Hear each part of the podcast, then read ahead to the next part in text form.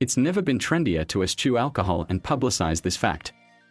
Celebrities and the non-famous alike aren't shy about celebrating their sobriety online and marking dates in their life of not drinking. These are examples of a soberversary. Here's the lowdown. Combining the words sober and anniversary, the soberversary is making the rounds on social networks, relayed by users who are clearly proud of having given up alcohol for a certain period of time. While the consumption of alcoholic beverages has increased since the beginning of the pandemic, challenges like Dry January have been launched to help build awareness and support for those who want to give up alcohol, either permanently or temporarily. Meanwhile, many drinks brands have created new alcohol free products. And it's clear that the movement has taken off on social networks.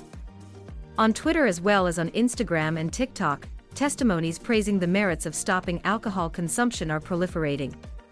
Long misunderstood from a social point of view, sobriety has finally found its influencers.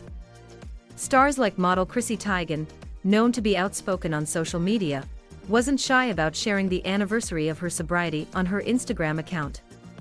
Over on Twitter, one user even shared a photo of her tattoo featuring the date of her soberversary.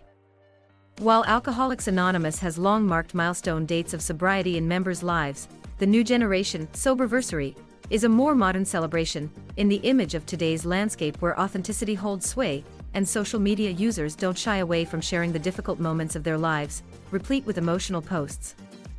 Marking a soberversary is a way to not only signal one's accomplishment, but also to reach out for support, encouragement, and community, even through a screen.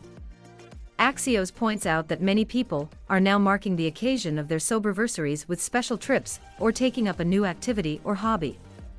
And of course Etsy has a host of soberversary greeting cards for those who want to show their support on paper.